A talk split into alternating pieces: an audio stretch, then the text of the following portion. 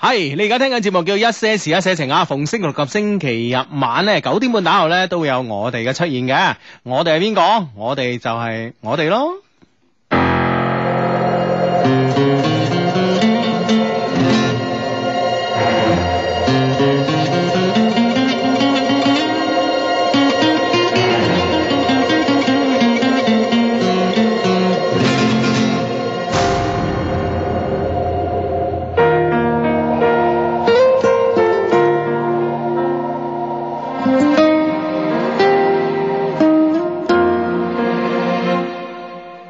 只要你知道我照顾自己，为了你，因为很单纯，没人听见一点声音。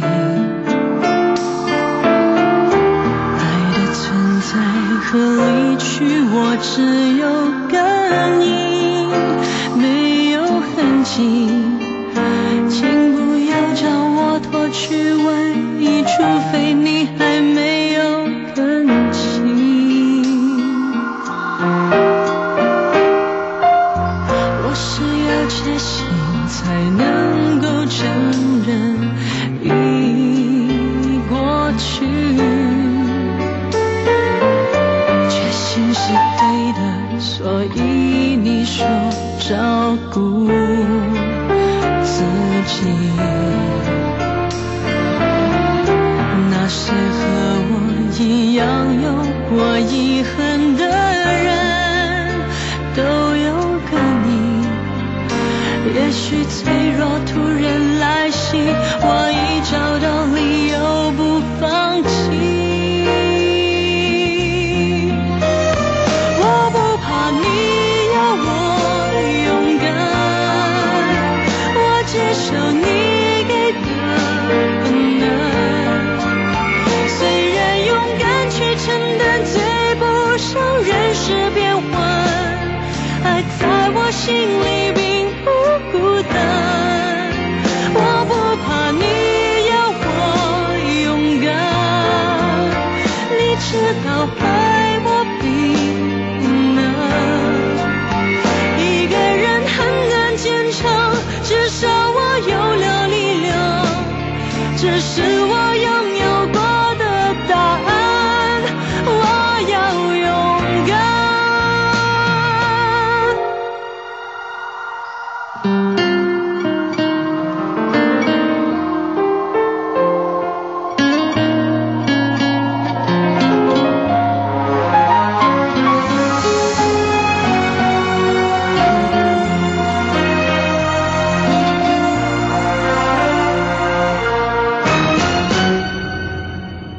我想要确信，才能够承认已过去。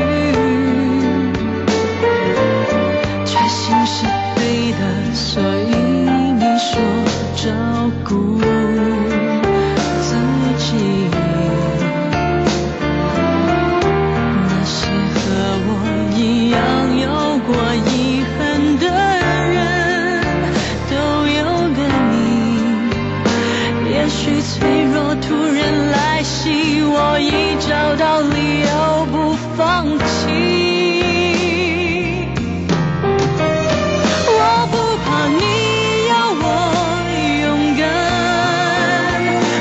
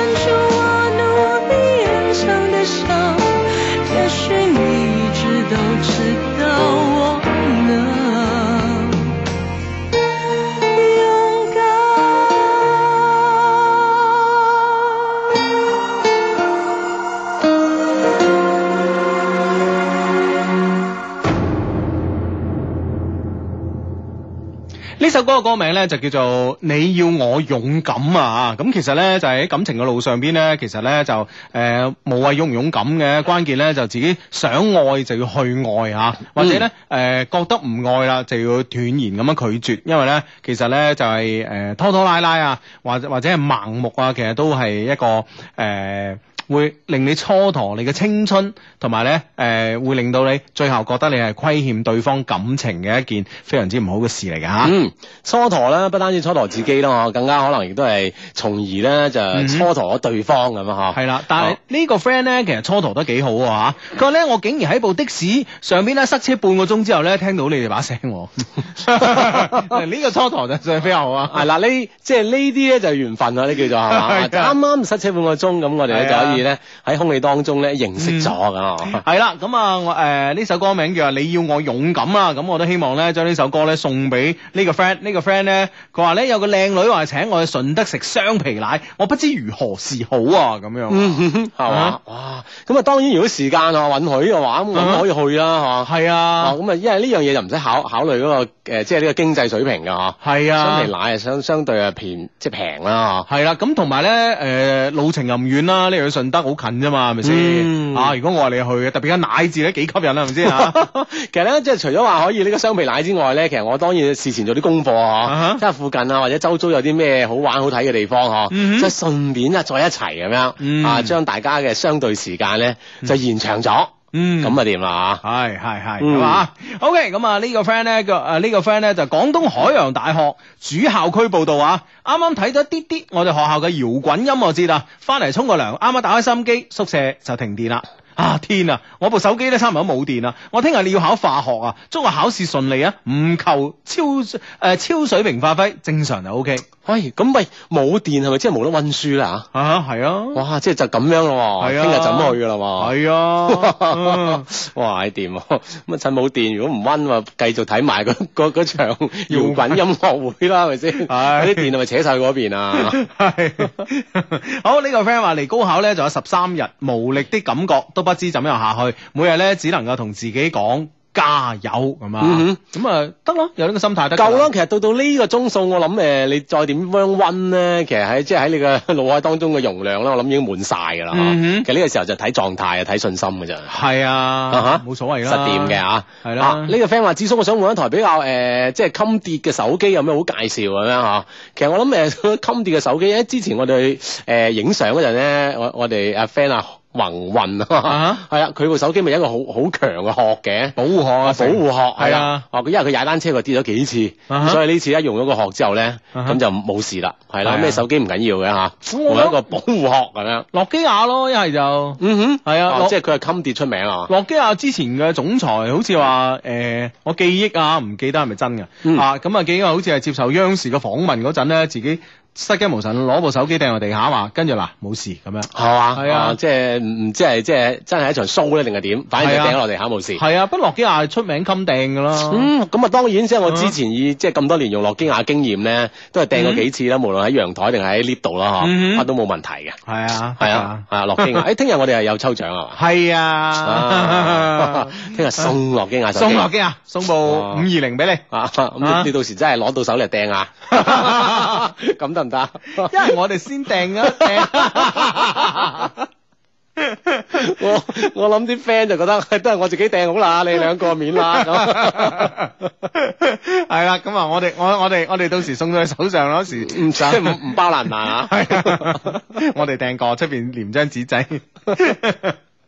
哎呀，好咁啊！呢個 friend 咧就話咧，誒呢個 friend 咧就話，誒問下 Hugo 啊，仲有冇卓呢款嘅香水賣咧？咁啊未啊，不過咧我哋嘅卓二咧正喺度咧緊急誒，即係緊張咁樣喺度研製當中，嗯啊會比卓咧更加 正。更加更加二咁 啊，會唔會係咁咧？哇，很二就錯咁，唔 知係咩 feel 咧？啊！啊！呢、個叫思婷的一堆事一堆情㗎。喂，今年有冇女款啊？嗱，等咗十年咁耐啦，整翻煲嚟咁樣。試下，試下嗯係啊，係啦等下先啦。啊，期待咁啊，咁啊，我嗯相信咧好快都有消息發布噶啦。嗯留意官方網站係三個 W dot L O V E Q dot C N 咁啊，第一時間都會有呢呢番誒呢啲方面嘅信息喺上面發布啊。嗯，系啦，冇錯啦咁好啦，咁啊呢個 friend 話 Hugo 阿志，今晚歐冠啊，你兩個點分派啊？啊，俾你揀先啊！ 啊，次次一樣喎。係啊， 今晚就德國內控啊，係啊啊咁我諗我啊我大路啲嘅，啊冇冇你咁 劍走偏鋒，點啊？都係拜仁啦。誒有冇搞錯啊？即係你想揀拜仁㗎？係啊，咁咩？係啊，嗱，即係啊，我我我就即係我專門咧，即係因今晚嘅歐冠，我相信都幾即係舉世矚目啦嚇嗯咁誒、呃我就專門研究咗比較熟悉足球呢、個規則嘅嗰啲誒外國嘅博彩 嗯，誒啲數字。係啊，咁啊拜仁咧，我知道誒而家唔知有冇變啦嚇。咁啊拜仁咧係誒即係點啊？術語叫做半半一啊半一係啦係啦係啦係啦，即係意思就係我即係了解過就係你即係拜仁一比零咧啊哈就贏一半啊哈啊哈啊，即係即係呢個係即係國際國外嘅即係博彩公司嗯啦嚇啊，即係我相信最了解足球係佢哋啦，肯定係嘛啦。唔知㗎，啊我最估啊足足球咪足球運動員或者足球教練 咩？ 咁人哋中意研究數據噶嘛，而家呢個數據嘅天 下係大咪先？數據嘅時代啊，係啦，咁所以我覺得啊佢哋相對了解。唔係啊我係中意拜仁嘅教練啫嘛，咁咩？係都啊唔，做啦點會唔做喎，啊？佢佢踢完就唔今次就唔做噶啦，新新嘅嚟啦。係咩？係啊，嗰個叫啊啊。瓜迪啊啦，系啦，嚟噶啦，上任噶啦，係啊，咁我所以我我我希望係即係呢一場啊，就巔峰之作，係，咯，啊係咯，咁點啊？咁我哋兩個都一齊啊 咁樣，我我估會俾你搭沉船 咯，嗱，你而家換態都得 㗎啦，我希望你走過去對對 面，去對面，改我去對 面啊，去對面，多特蒙特啊，係啊，多同唔得啊 你，都都可以諗嘅，睇啊下你讓幾 多，唉咁啊，梗係我哋咧唔講呢啲嘅，係嘛 係啦，咁啊，誒今晚就你睇一場波啊，係啊，誒中超啦，富力咁樣誒，即係新教練、新代理教練黎兵啦，啊三比二主場勝，O K 喎，真係進攻 O K 就防守就弱啲，係咁俾人追下啊追下咁樣。嗯嗯嗯啊吓，打贏波啊咁贏波啊，我諗 O K 啊，真係富力真係罕有啊，真係嗯係 可以咁大比數啦，而且係啊啊，其實都開心嘅嗯嚇，但不過係咧唔。知會唔會換即 係即係黎兵，即係一個過渡角色啦，唔知會唔會肯定啦，係嘛？嗱，你話李章洙同埋呢個艾力艾力神，你中意邊個？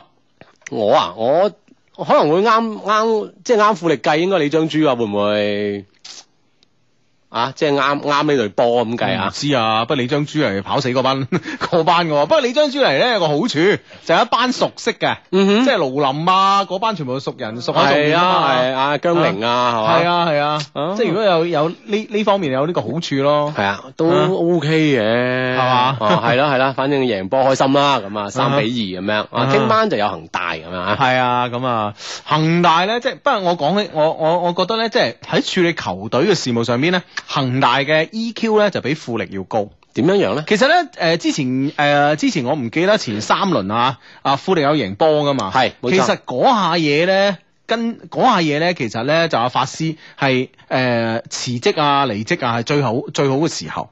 哦，係啊即係你意思俱樂部應該同教練去交換呢個意見，係啊啊，即係既然走啦，係啊即係你真係走得好好睇好睇，睇睇咯。哦，即係好似當年恒大同李章洙啊，係啦係啦，所以我哦我咪話恒大呢方面嘅處理呢啲問題嘅呢、個誒、EQ 會比呢個富力會好啲咯。嗯不過 咧，我覺得咧，誒、 恒大嘅成功咧，我俾我最大嘅感覺咧，就係、應該咧，就係佢哋老闆咧，唔係唔係太中意足 球。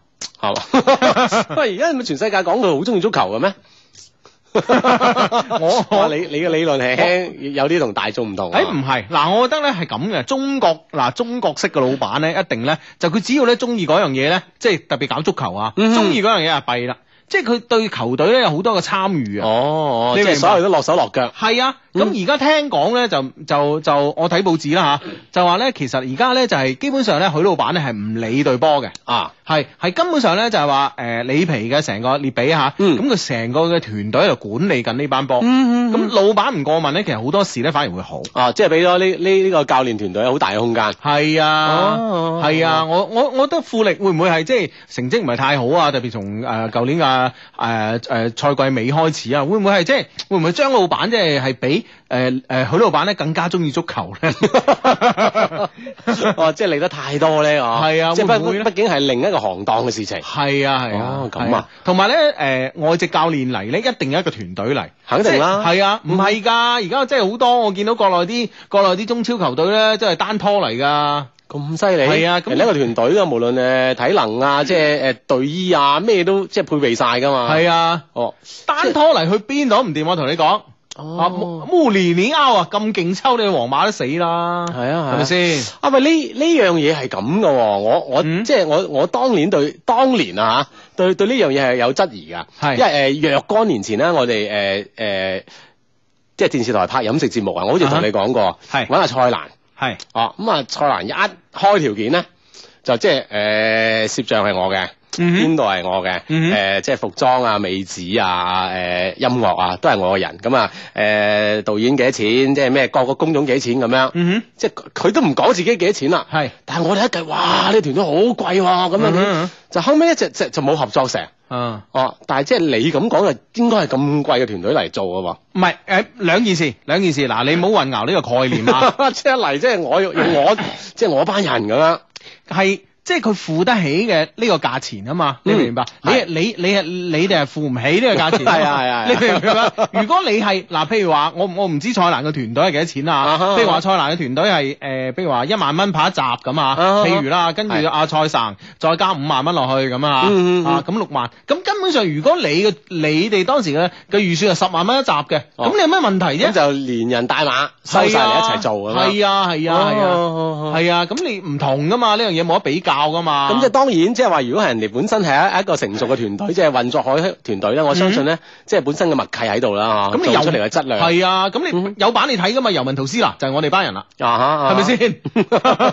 係咪唔使講嘢啦？有有版你睇咁樣，嗯咁你仲有咩唔信咧？係咪先？咁啊係，啊啊所即以係呢種團隊嚇，係啊，所以我覺得咧就單拖嚟一個教練咧冇用啊，廢人一個啊。係嘛？係啊，如果唔嚟團隊係冇用。即係好多嘢配合唔到佢。係啊，啊係哈啊。咁，啊，希望啦就誒富力啦嚇，新嘅教練團隊啦咁樣嚇，嗯。啊哈，所以睇下點啦，會有好嘅成績啦，今年嘅中超，唉係希望啦，即係而家好似打咗十一場波係嘛？好好似係啩？啊，十一場波咁樣，即係成績麻麻，即係希望後邊嗰啲即係迎頭趕上啦，係咪先？嗯哼，啊啊，睇下明年有冇機會誒參加亞冠啦，係嘛？ 太樂觀啦！ 咁即係係嘛？咁第一年都話想想 差啲得㗎啦嘛，差啲得啊真係係啊，係，但係你差啲得，其實坦白講啊，差其其其實你真係用用咩鹹菜嚟做燒鵝係呢樣嘢係唔唔可能噶嘛？ 嗯，係咪先係啦即係就就算俾你打到都係係啊疲於奔命啊，係啊，唔打好過打啊，真係嗯吓。OK，咁啊，你而家聽緊節目咧，叫做一些事一些情啊。逢星期六及星啊，逢星期六及星期日晚咧，九點半打後咧，誒就會準時出現喺珠江經濟廣播電台咁啊。咁啊，直播室裏邊咧有 Hugo 啦，有阿志啦，咁啊。咁咧喺呢個節目期間咧，啊，你哋咧都可以參與主持呢個節目嘅。啊，主持嘅方式咧就係登錄呢個新浪嘅微博啦，然之後咧關注阿志的一些事一些情，以及小弟啊 Hugo 的一些事一些情咁啊。咁咧，然之後咧喺我哋嘅節目暗號條入邊咧，跟你嘅呢個評論嘅話咧，我哋咧就會即刻睇到噶啦。咁啊，湛江嘅 friend 咧就話網絡實時咧好咳好咳，有冇其他辦法咁啊？啊，嗯住本人咧冇收音機咁啊。哦，係嘛？咁啊誒，睇下其他 friend 啦，有啲咩其他嘅即係音頻嘅軟件可以幫到你聽到啊嘛，嗯哼可以流暢一啲啊。係呢個 friend 話：請問各位女 friend，師姐誒會中意師弟嗎？如果誒在一起，師姐會唔會感到有壓力咧？我中意咗一個師姐咁樣嗯，啊咁嚇，我覺咁我得諗中意應該就唔存在壓力㗎係嘛？係咯係咁去啦要。係咯，我覺得，我覺得呃即係人同人之間感情咧係最玄妙嘅一件事嚟噶，嗯邊個都有可能中意上邊個嘅，係咪先？係啦，唔驚啊唔好驚，不即係不要在乎壓力啊！嗯。啊，行動起身㗎啦。係啦，咁啊呢個 friend 咧就 Hugo 啊，我同男朋友咧一年半啦，感覺咧感情好似淡咗喎，升華咧都冇之前咁嘅感覺啦，仲有時咧會諗翻起我嘅初戀，但係咧我覺得我男朋友咧係個好好嘅人啊，無論係性格咧定係人品咧都好好，共同嘅話題好多，係個好適合結婚嘅對象。不過咧我好似咧冇咁冇咁誒冇啱啱開始咁樣誒咁、在意佢啦，我都搞唔清楚咧自己究竟係中意佢咧。诶還係咧覺得佢係一個適合生活嘅人，點辦好咧？咁樣，唉嗱，所以呢樣嘢咧就有有有有解釋到一句说話啦，男人不壞，女人不愛咁啊。咁啊，係 啊，咁你嗱，你同個好人一齊，你一定會平淡噶嘛，嗯嗯係咪先？係嘛啊，嗯，即係咁好人 就一定平 淡，好人都有都有都有都有驚喜啊，係嘛？都係都 係啲整蠱做怪嘅好人啊。係啦，唉，咁你真係你喂嗱，我我同你講，我我呢個講嘅好人咧，並非唔一定係生活上嘅好人吓，啊但係咧可能佢對女朋友好咧，就永遠對女女朋友千依百順啊，對女朋友照顧得好好。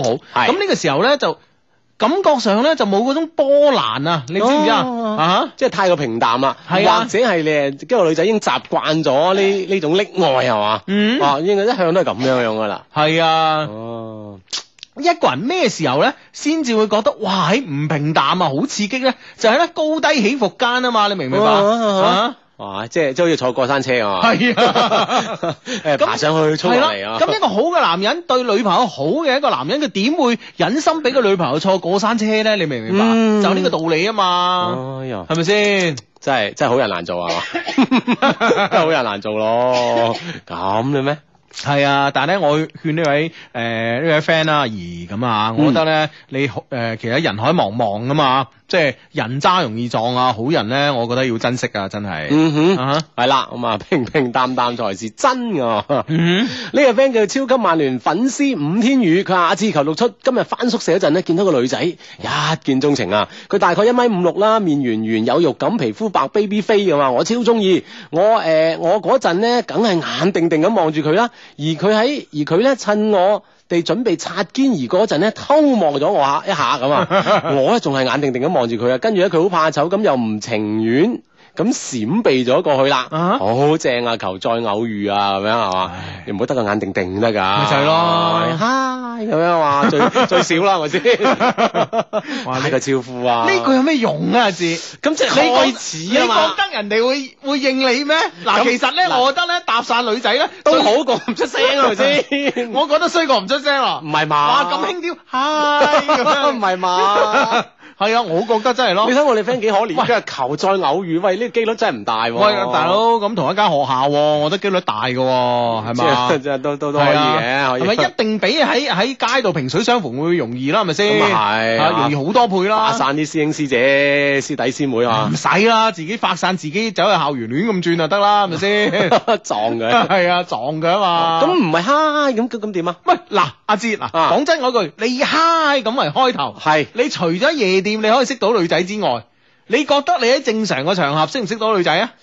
咁即係即係識啲有禮貌嘅女仔，佢會同你回應翻噶嘛？人哋有禮貌啊嘛，係咪先？但關鍵你呢個行為係冇禮貌啊 嘛，人哋覺得你 say hi 都冇禮貌，唔係啊嘛嗱，？所以嗱，我我我覺得，我覺嗱得你你你嚟示範點唔樣有係禮嗱，我貌？我我反正覺得咧呢個方法係唔 work 嘅，哦，咁係啊，哦哦嗯，咁咁咁點算啊？我覺得誒，我覺得咧嗱，咩叫有禮貌咧？有禮貌就尊重人哋，係你知唔知啊？你嗨嗰啲咧，仲要轉幾個調嗰啲啦。 嗯 有有有好多美 音啊，係啊，你嗰啲咧係其實俾異性覺得咧，俾女仔覺得你唔尊重太佢，輕佻。即係撩佢啊！你明唔明白 OK，OK 一個人點會受撩嘅啫？係咪先？嗯哼除非佢本身就飛女咁。係嘛？我係啊我我都冇吹口哨 啊！嗱，我同你講真係，你其實咧係冇人咧可以拒絕真誠嘅呢句説話咧，就啊係就係我我我我哋識嗰個一個誒誒。廣州 廣州某誒誒咩話縣級市嘅呢個 呢個首富教嘅 都勁啊係嘛，好勁啊！而好勁而且識女仔又多啦，識女仔多。嗱，係我同你講咧，嗱講誒誒講有錢啦，即係即係誒廣州誒。講有錢太膚淺啦。唔係唔係唔係，我同你 講，講有錢咧就可能即係誒全廣州話富豪咁排一百，可能可能即係緊緊入嘅啫。嗯哼，但係緊港式女仔咧就冇人夠佢多嘅， 即係真係真係啊真係啊係 啊，哎呀哇好犀利啊！咁係啦佢所以唔佢呢句話講俾我哋係知啦啊。，佢唔係誒富豪入邊最有錢嘅，但係咧佢係富豪入邊咧識女仔最多嘅。哎呀啊哈，你係幾緊要啊！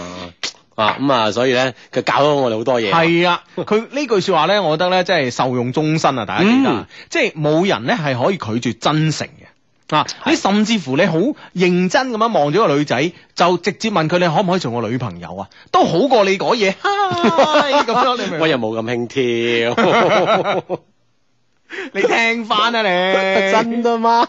唉呀，哦咁啊嘛，係啊係即係寧願好好好，即係好認真，好有禮係啊貌咁樣同係啊佢相識咁樣，嗯係啊，咁樣咯，係咯啊。，都係一個辦法嘅。啊係咯，但係我唔知即係話擦準備擦身而過嗰嘢咧，嗰、個師誒嗰、個唔知師妹定師姐啦咁啊，嗯嗯係睇、過嗰眼咧，係係係掘咗佢一眼咧，定係真係睇咗佢一眼咯？，佢話偷看咗佢一下 啊都含情脈脈㗎。係，啊，所以你真係，唉呢、個機會你再撞翻佢啊！係，啊，再撞翻佢咧，就真係認真真啊，同人講啊，嗯啊，，好好係咁啊，等你就好。算係 hi 你都係 hi 咁樣，你明唔明白？ O K，嗯好，等你好消息啊！呢個 friend 㗎嘛，係啊，即係咪啊？千祈啊，千祈唔好輕佻啊，知唔知啊？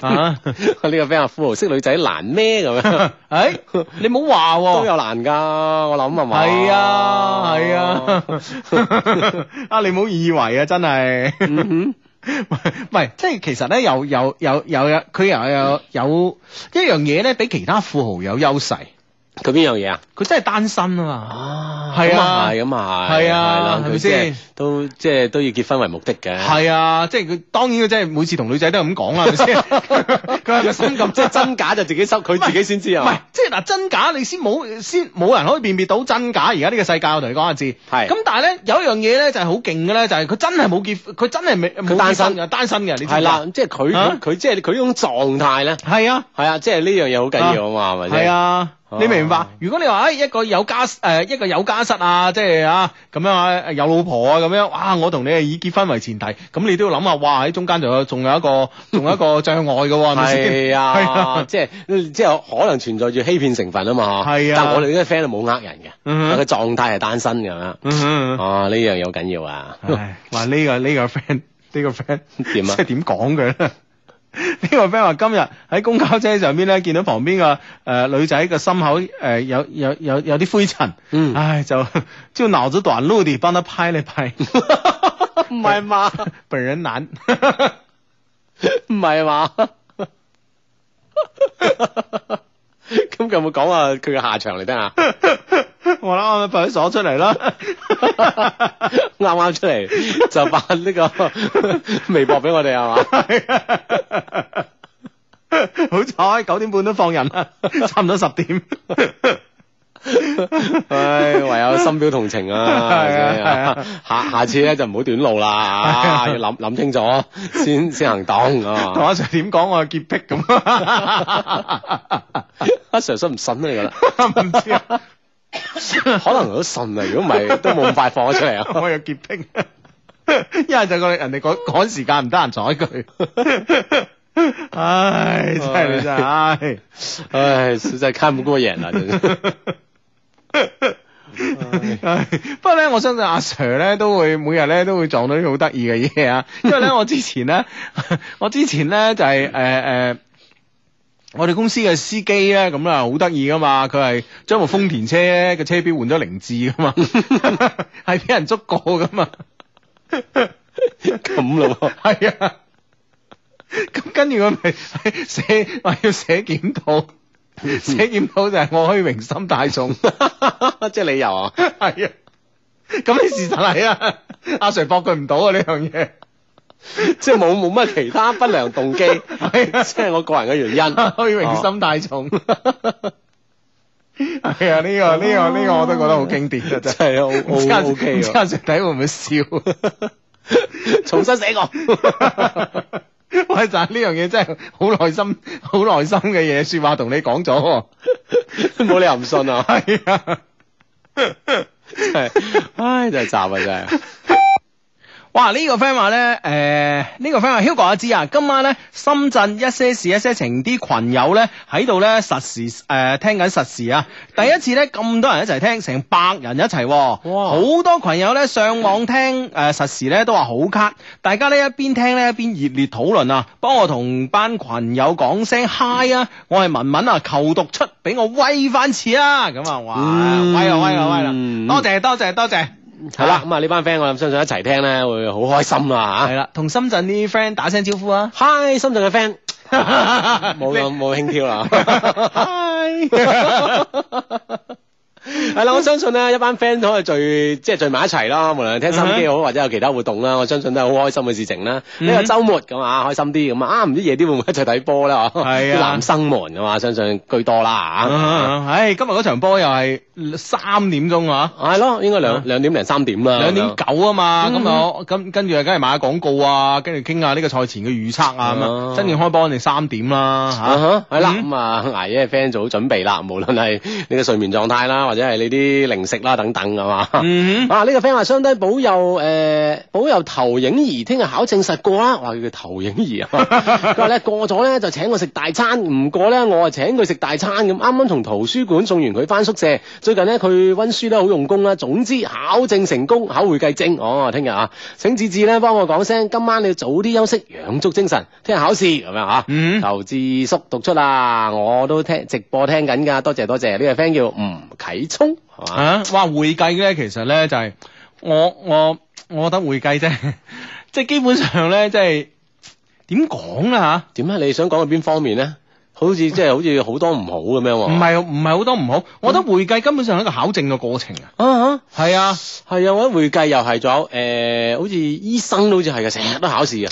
醫生咧，你考到咁上下咧，你咩醫師啊、主任醫師啊，咁如果你係博士出嚟，好似係兩年就啊啊碩士係咪？O K，碩士出嚟兩年誒咩主任醫師啊嘛，係嘛？啊就好似係咁啊就。基本唔使考係係 嘛？啊，我唔知我 friend 係咪即係走油門 啊 咁樣。我諗係。都冇乜識好人啊！哦，即係你會計就不斷考，不斷考哇，係嘛？會計你知唔知？即係咩考完中國啲證咧，就開始考英國啊、考美國嗰啲證啊，知唔知啊？哇係啊即係咁哇！即係呢種求學嘅態度好緊要喎，真係。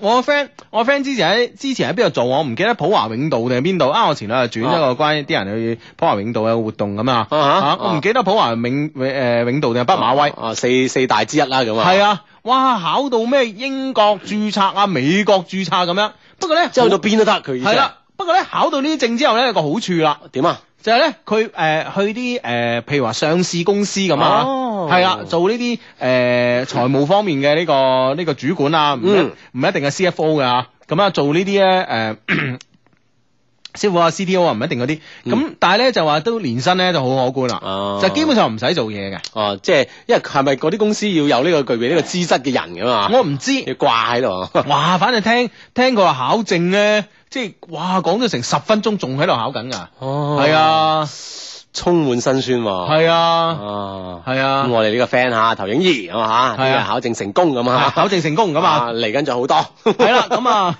真係慘啊啦。 你如果呢個唔成功，你聽日對落嗰啲又推遲咗啦。咁啊，即係一級一級咁樣啊， 係啊加油加油加油！係啦，咁啊，再一再一再一次咧，同即將參加高考嘅 friend 講啊，係喎即係唔好唔好聽心機，唔好聽心機啊，絕對唔好聽温書温書温書啊嗯嚇哼，，大學見，大學見嚇，放鬆心情，盡地一鋪啦咁啊嗯！啊呢個 friend 咁啊，呢個 friend 話喺多倫多嘅，多倫多從廿幾度跌到五度，陰公咯哇！佢天咁凍啊，我都起身報道啊，不過咧冇所謂啦，friend 嚟噶嘛，梗係啦，多謝你，多謝你，哇！嗯即係突然間你温差咁大啦嚇，啊保重身體啦，咁啊嚇，嗯，好咁啊，咁啊呢個 friend 咧就話呢個 friend 叫嘉玲啊吓，佢話 Hugo 想買本書咧送俾我爸爸，佢五十歲啦，可以介紹我幾本書嘛咁樣。咁如果係誒、呃即大係數據時代， 俾 uncle 睇啊！ 五十歲還可以做什麼？有冇啲咁嘅書啊？ 唔知啊， 或者買本嘅誒誒旅遊方面嘅書籍啦，嚇。 唔係其實佢而家可以計劃㗎啦，嚇。啊，嗯退休之後啊，就幾年之後啊，點樣去玩咁樣嚇。我啊我仔女都咁都 OK 啊我我覺得實際啲咧，就即係買啲即係養生方面噶啦，係嘛？哦即係比如話之前又係喎係啊，前幾年咧有個 friend 送咗一套咩誒咩話？ 五十歲啊， 唔係唔 係唔送俾 係啊你送啊送套書嘅咩話幾好睇啊，其實嚇係嘛？誒咩咩即係即係講自己點樣醫病嘅咩求醫不求人不如求哦啊係求己係啊好定好似類似咁嘅書係名啊係啊係啊係啊當當年好盛行啊。係啊係啊，即係即係類似買呢啲書咯，可能即係五十歲啦，嗯咁啊誒身體嘅機能咧，可能進入另外一個階段咁啊，嗯即係點樣保養下咁樣啊啊，。咁啊，我 OK 啦，兩兩套啊，一套就保養啦，另一套就旅遊啦，我覺嗯得哼保養得咁好身體係嘛，退休又有時間啦，哎，睇係啊下有啲咩嘅旅遊計劃咁樣啊嚇。嗯 咁你啊 sponsor 啲銀兩俾你爹哋咁 OK 啦，咁啊哼系啊，好咁啊！呢個 friend 咧就話咧，诶、以前咧。诶、以前讀書嗰時咧，就會覺得 Hugo 诶啲口甜舌滑呢類型咧好搭糖啊！嗯而家、出咗嚟做嘢啦，卻更喜歡啊志志呢種穩重嘅純情型。啊，唉，我哋嗯呢個 friend 睇睇睇，啊，高下立判啊！唉，我哋嘅 friend 啊 Nico 可能聽咗咁多年都未搞清楚我哋兩個邊個啊係邊個 唔係，嗱而家講緊嘢佢越搞越清楚，我話俾你而聽。家講緊嘢呢個咧，即係誒、呃即係即係係係比較踏實嗰、個。 啱啱嗰個嗨嗰啲咧就係阿志啊，你知唔知啊？你搞清楚啊 你，你搞清楚搞得好未？啊清楚噶啦嚇唉，呢呢個 friend 呢個 friend 話，班主任話我如果再遲到咧，就每次罰我十蚊咁樣。嗯，佢話我真心想同佢講啊，可唔可以包月？啊係啦，所有嘅即係即係整個套餐價得唔得啊？係咪先？一次十蚊都用啊！係啊。咁你可以同班主任傾下系，哎直嘅。接同佢傾啦呢樣 嘢，係咪先？嗱，大大家既然係講錢啦，就不妨攤開嚟講， 直話直说係嘛要，係啊啦。即係唔即係唔去到話即係呢啲咩紀律啊呢呢啲高度啦係嘛？嗯講錢嘅話，即係真係可以同佢傾㗎啦。 系咁啊！呢個 friend 咧就話咧，诶呢個 friend 呢個 friend 叫我叫灰太蟲啊，佢冇可能啊，一直都要考試嘅，係醫生啊咁樣。哦，係啊，呢個 friend 都話醫師真係考到想試醫咁樣嗯啊，一路都好多好多考試咁樣啊啊，因為我有個 friend 就係做醫生咁樣，佢因為成日都講話考試考試咁，唉我覺得真係慘啊！嗯哼 呢個 friend，sorry，我唔係想嘲笑你。 呢個 friend 叫新興仔，呢家寫事一寫情。佢話 Hugo 啊，你設計把遮咧就真係夠晒運吉嘅。點啊？ 佢話早幾日咧落大雨，擔住把遮啦嚇，擔住係你哋把新遮啦嚇嗯，Happy Running Days 啊咁啊粒 Q 姐係係啊，佢一唔小心咧打咗個乞嗤，然之後咧撳錯掣，後果 後果就係淋到只劇咁。喂喂，有嘅，即係其實有啲嘢如果太自動嘅，都有佢嘅弊端㗎嘛。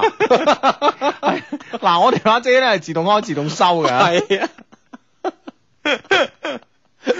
咁即係你，唉，即係呢樣嘢我哋真係冇考慮到啊！係咁你打咩乞嗤啊你？你打乞嗤係打乞嗤，你撳撳把遮做咩咧你？喂，唔係喎，你你即係你唔 覺，即係如果打乞嗤咧，其啊哈實個人嗰種狀態，其實我後尾都諗過啊，即係打乞嗤人狀態好奇怪㗎啊哈，即係嗰瞬間係係完全係唔知做咩嘅喎，你覺唔覺係得？啊，唔知點解呢即係啲係一種暈咩生理現象暈嚟嘅？完咗可能零點幾秒喎。啊，係啦，係啦，係係啦啊，即係呢啲唔知係咩生理現象啦，嗬。咁所以人哋嗰下真係唔知佢個手部動作係咩 㗎嘛。 诶，但系咧講起打乞嗤咧，就係呃之前咧，我哋個 friend 咪送一套書俾我嘅吓，嗯咁咧诶嗰套書裏边咧就話人養生咧，其中一招咧就叫做取替法嗯喎，哇！即係揾揾條毛又好啊，啲咩又好啊，撩下鼻哥，跟住打即幾個係乞引自己打乞嗤，嗤，係啊，即係打哦幾個乞嗤咧就即係唔知五五竅定七竅咧全通，會，通係嘛？係啊，哦，或或者望下太陽光啦，都可以打乞嗤，好似嗯，係嘛？係啊，咁你落雨天咪揾條毛咯，但係我哋 friend 林林成咁又係啊，sorry sorry，唔好意 思 Sorry，唔好意思，太自 動，太自動，太自動，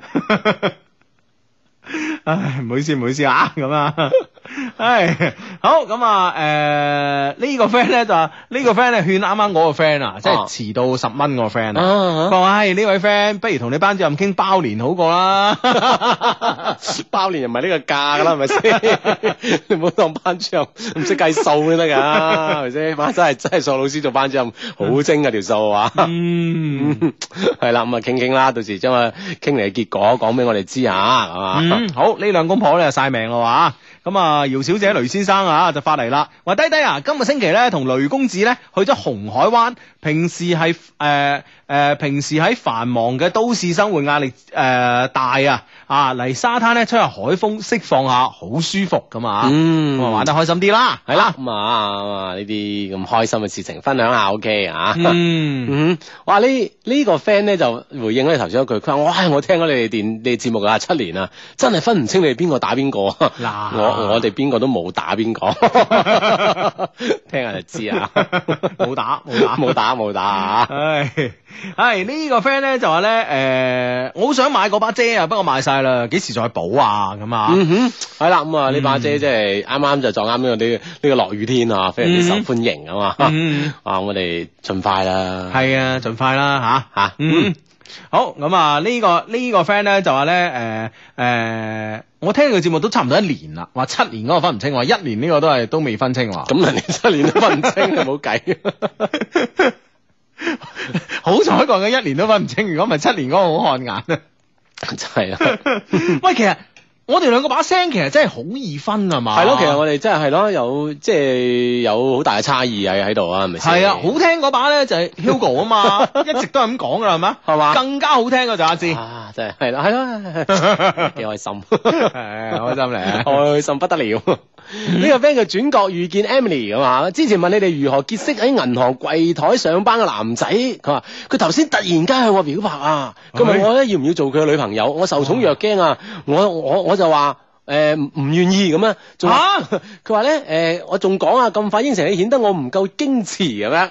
但係有呢句補喎，啊哈啊啊呢句補個男仔聽起身，我應該都都都開心啊！嚇。嗯嗯啊，只不過唔想咁快講應承啫，咁吓。嗯咁啊，男仔落多兩錢肉緊，係嘛？ 係啊，咁你會唔會如果一個怕醜嘅男仔咧，或者呢、個誒唔係好有自信嘅男仔，下次唔敢講咧？即係突然間 say no 咁啊。係啊，我覺得真係冇 say no 咯。如果你真係對人哋有意思，你又要 keep 住 keep 住佢嘅矜持，你千祈唔好 say no 啊！嗱，哦即係經驗之談。啊，起碼就你不置可否都 OK 嗬。係啊，你不置可否又好啊，或者俾我考慮下先啊又好啊，咁樣啊，嗯啊或者直前，其實女仔係好多辦法噶嘛，係咪先吓？咁啊，你男仔同佢突然間即係表示呢個好感嘅女仔話，女仔唔一定即係。有啲女仔根本上連啊，我考慮下啦，諸如此類都唔會講噶嘛，佢、嗯哼會反問翻你嗰個問題，哦，點啊？用反問嘅問題咧問誒嚟、回答對方嘅問題咧係最高着，係嘛？係啊，呢招係好高嘅，又冇回答到對方，係啊，哦，又可以反問翻對方。係啊。哦，逼問佢。係啊，嗱，你哦好多啊，例例如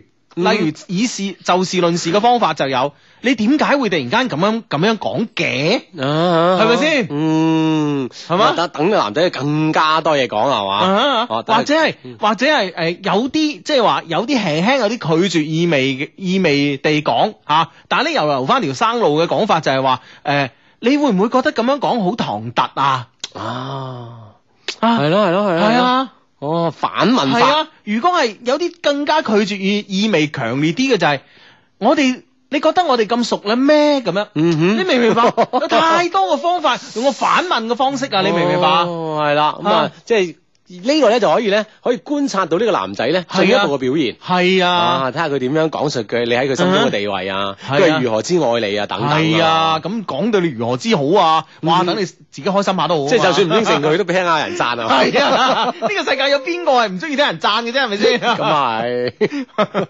係嘛？以我哋為代表，係嘛？ 係，所以所以呢啲嘢你千祈嗱，即係即係喺度咧奉勸誒、呃、聽緊節目嘅 friend 咧，特別女仔啊、男仔都好啦，即係對方突然間示愛嘅時候，你又想 keep 住一啲矜持，唔想咁快應承佢嘅時候咧，嗯用反問嘅方式係最好嘅。嗯哼，係啦，咁啊可以更加了解到對方嘅對你嘅喜愛嗯啦，而且咧又唔係唔會咧即係將條路一下子封死咗，係啊又唔另外又唔會顯得自己咧太不顧矜持啊嚇。嗯，嗯哼，啊呢、個 friend 同誒有質疑我哋嘅觀點啊，佢 Hugo 其實咧，你哋唔應該阻止高三黨聽節目。今年咧，我係深有體會啦，係因為咧，我每個星期咧都聽你哋節目嚟係緩解我呢、個即係學習嘅壓力嘅，嗯先令到咧我每次嘅模擬考咧都喺度進步中。即係佢用呢個辦法嚟緩解自己學習壓力。嗯，哦，我諗即係每個人嘅學習咧，有佢有自己嘅方法啦，嚇、嗯我覺得當然呢個聽節目唔一定係適合每個 friend 啦，嗯但係盡量咧就係、我哋意思係盡量多啲心思咧，係放咯，喺你嘅學科上邊。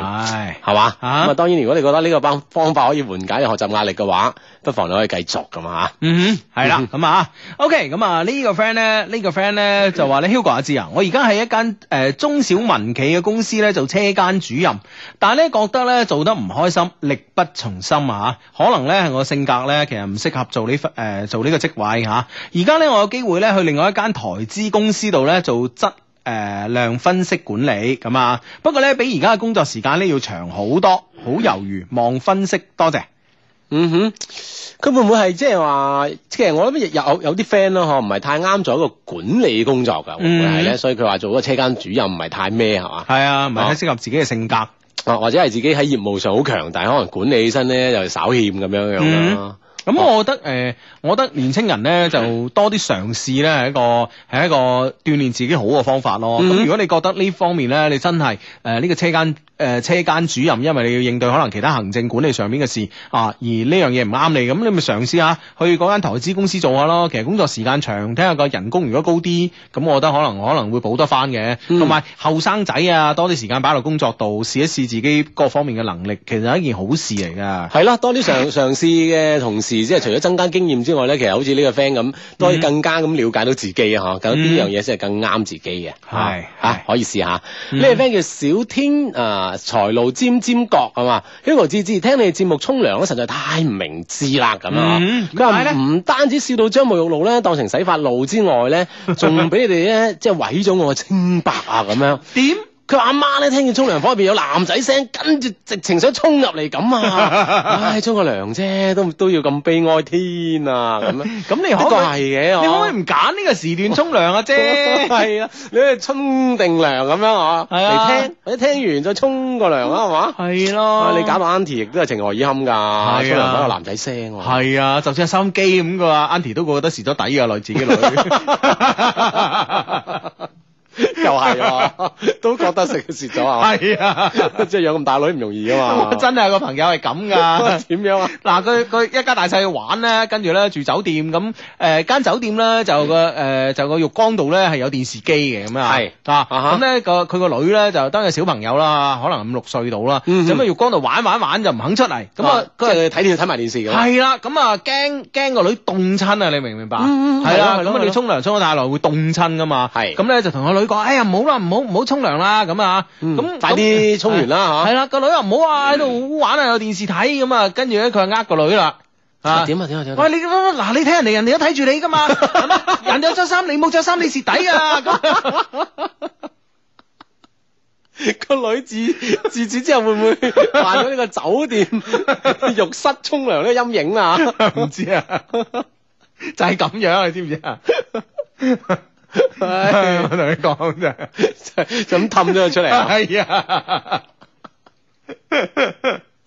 咁啦噃，啊係啊，係嘛 OK ？Andy Andy 呢個 Andy 即係啊聽心機呢個，我哋嗰個 friend 啊 Andy 都會覺得蝕底㗎，係咪先？係啊人哋兩個着住衫喺度講嘢， 你唔着衫咁樣聽，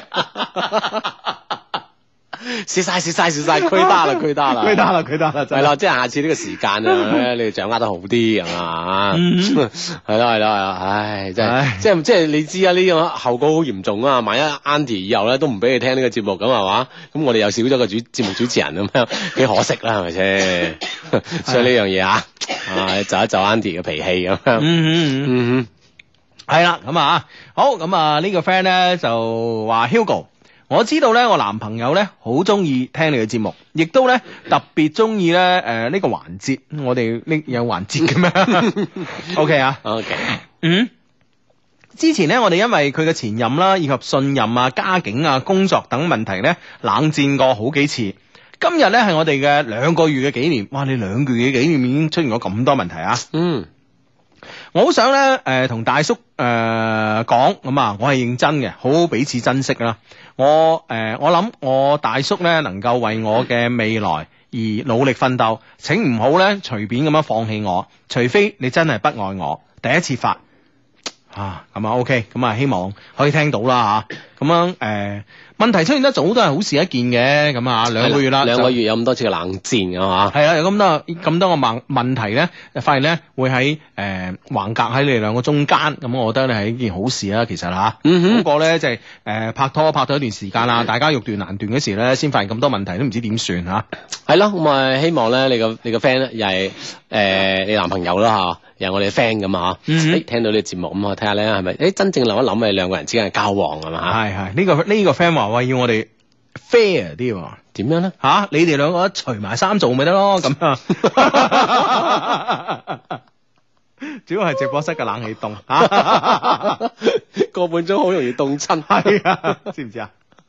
係啊，真係 呢個 friend 話經常被人表白，哇，真係犀利！但係但係有時候咧覺得佢哋好兒戲㗎嘛，因為咧佢哋好多咧都係誒、呃只係見過我個樣就話要揾我做女朋友咯，根本都從未相處了解過，咁嘅情況之下咧就表白啦，搞到咧我分唔清真假。嗯啊，哼真係我哋呢個 friend 嘅即係個樣樣貌啦，肯定好出眾啊啦，係咪先？喂，聽親我哋節目啲女仔都靚噶啦，係啊，係嘛？？呢些事些情不是美女不愛聽嘛，對啊，對已對，呃經喺美女圈都係咁樣講啊，係啦，已經傳為佳話。係啊，咁啊啊自己嘅樣差啲都唔敢 聽啊！係啊，真係聽親我哋節目就係靚女嚟嘅，總之啊，嗯咁我覺得呃咁經常俾人表白喎，咁又唔知對方真假喎，嗱，我覺得咧，你未試過咧，點知對方真定假咧？咁樣係咪咪但係先？多喎，好難試喎，係嘛係咪先你？一兩個啊，即係都可以試以以身咁樣試一 試啊！但係佢話多經常俾人表白，啊哈喂呢樣嘢即係點樣點樣即即係做一個分辨啊！冷靜啲咯，嗯啊，即係嗱，首先咧，人哋對你表白咧，對你有好感噶嘛，係咁你其實呃唔能夠怪對方係嘛？係啊，啊，誒怪你過分美麗啊嘛，係 啦，即係對方係即係肯定即係對你好，即係肯定有啲優勢係啊優點吸引咗佢啦。所以我覺得你可以，你可以好直白咁樣對翻呢啲男仔講啊，嗯哇，會唔會快啲啊？啊哈係啦，反問佢啊。係啦，我哋做住朋友啊，一係咁樣啊，咁慢慢相處下咯，係咪先吓？嗯哼啊，出嚟即係誒行下街食下飯啊，睇下戲啊，溝溝通下，你慢慢就識分別一個人㗎啦，係咪先？係啦，即係從朋友開始啦，即係唔係一下子話哎誒就係男女朋友啊？嗯，係咯，咁啊，係咁咁，我覺得係一種方式咯，又唔好話一下子拒人千里，係咪先？嗯哼，啊，唉，靚女就有靚女嘅煩 吓，係啊啊，幸福的煩惱 啊，係嘛就係啦咁樣，即係好似又有巴里奧斯又有艾力神咁啊，係啦，點咧咁啊？係啊，即係幸福的煩惱啊啊，。其實都有兩派意見嘅， 咁啊 OK 啦，咁啊啊，到時睇下你俾點揀擇啦。咁啊誒，你兩派意見咩？你覺得有有㗎？係點咧？誒，呃即係嗱。埃神就話佢即係即係融入球隊就容易融入嗯啦，而且即係喺聯賽入邊嘅咁多嘅入球數啦，嗬，令到嗯即係佢嘅支持率上升啦，咁樣。咁咧其實咧就話誒、呃另一派支持呢個巴里奧斯就話咧，佢喺即係喺亞洲球隊當中啦，嗬，佢係顯得好出類拔萃啦。雖然佢話誒喺入球方面唔夠大咧，佢起到嘅牽制嘅作用咧係好大嘅。嗯啊，即係即係點解會有兩派產生咧？就因為咧就嚟緊可能會對西亞球隊啊嘛，係可能就係即係對西亞球隊咧，可能巴里奧斯嘅作用會就顯顯得更加突出啊咁樣。係咩我唔知真定假，即係即係啲派嘅意見即係咁講啦，即我係當我然各自講各自嘅優勢啦。我聽講咧就係話咧，巴里奧斯咧係同孔卡 friend 啲嘅，啊同干卡 friend 啲啊，啊咁所以咧就話佢兩個嘅前場配合咧會好啲。啊嚇咁係啊樣哦樣啊！而且咧，，呢個干卡係佢隊隊裏邊嘅唯一嘅朋友。哦咁樣樣啊係嘛？嗯係啦，咁啊唔知啦，咁樣啊，咁啊當然即係呢件事就交俾 教頭啦嚇係啊佢選擇啊咁啊，嗯幸福的煩惱啦，咁啊呢啲就叫做 係咁啊！呢個 friend 咧，呢個 friend 話低爺，唉，今晚晚飯都冇食啊！坐喺電影院大廳咧，坐到依家，一邊食免費嗰盤啊零食，一邊咧及下女咁咯吓。唉，超級球星 V I P 真係攞命啦！夜啦，要翻去瞓啦。仲有啊，誒、幫我同阿無名講，無名啊，你條粉腸啊！ 我我諗下呢個係咪粗口嚟？後尾諗下係食物嚟嘅。啊！你幾時請我食海鮮啊？咁樣啊，咁啊哦喺電影院，喺超級球星 V I P， 喂電影院可以食啲免費嘅，佢話咩啊？水果係啊，零食啊，哇仲有女及啊，咁樣啊，哎呀好喎，啊啊好喎，哦，超級星球 V I P 啊，誒係係一出戲嚟嘅咩啊？唔知喎，啊，咁啊，唔嗯知啦，咁啊，係咩回事啦？嚇咁好嘢啊！誒嗯，講開誒嗰個中國合夥人，你睇咗未啊？未啊未睇啊啊，哈，哦啊真係呢下星期去睇下先，係啊，我睇咗，好唔好睇啊？好睇。係邊即係邊邊樣嘢好睇咧？你覺得即係佢係啊，整整整個製作咧、故事啦，或者係演員嘅演繹啦咁樣。嗱，首先咧就呢啲誒拍呢啲題材咧，係陳可辛咧真係好拿手嘅，嗯，因為咧佢係之前之前佢拍得非常之好嗰出戲嘅《甜蜜蜜》啊嘛。嚇嚇嗯嚇如果冇記錯，一九九七年定一九九六年唔記得啊。啊即係佢係拍一啲咧，即係話誒記錄某某個年代啊，通過某個故事咧記錄翻某個年代嘅故事，甜蜜蜜都係咁啫嘛，嗯係咪先？嗯咁從黎明落到香港啊啊咁樣，然之後一直一直一直啊咁樣到到講到啊邊個去去去咗誒、呃三藩市定美國邊度啊唔記得啊，識到啊曾志偉大佬啊咁 樣，係啊，即係即係通過一個誒兩個人嘅愛情嘅經歷咧，就係、誒、展示一個大時代。呢個咧就係以小見大呢個方法咧，陳可辛導演所擅長嘅啊。哈，即係佢擅長嘅佢嘅拍攝手法啦，佢導演嘅手法。係啊係啊，咁呢個咧又係又係從一個即係話啱啱恢復高考咁啊，改革開放三年。嗯，啊誒，從三個人嘅友情啊嘅變化裏邊，同埋佢哋嘅生活嘅變化、性格嘅變化裏邊咧，展示一個時代啊！咁呢樣嘢係佢拿手嘅啊！哦咁、另外咧，就佢真係陳可辛好叻呢出戲咧，就係、嗰個節奏把得好好啊！嗯，啊，完全係經過精密嘅計算。我覺得呢出戲咧係係即係一一出咧，即係荷里活級嘅一個 商業片，啊咁樣樣。但係咧佢披住文藝嘅外衣。 啊嘛，你終於啊，你將佢揭開 咗啊，有個赤裸化。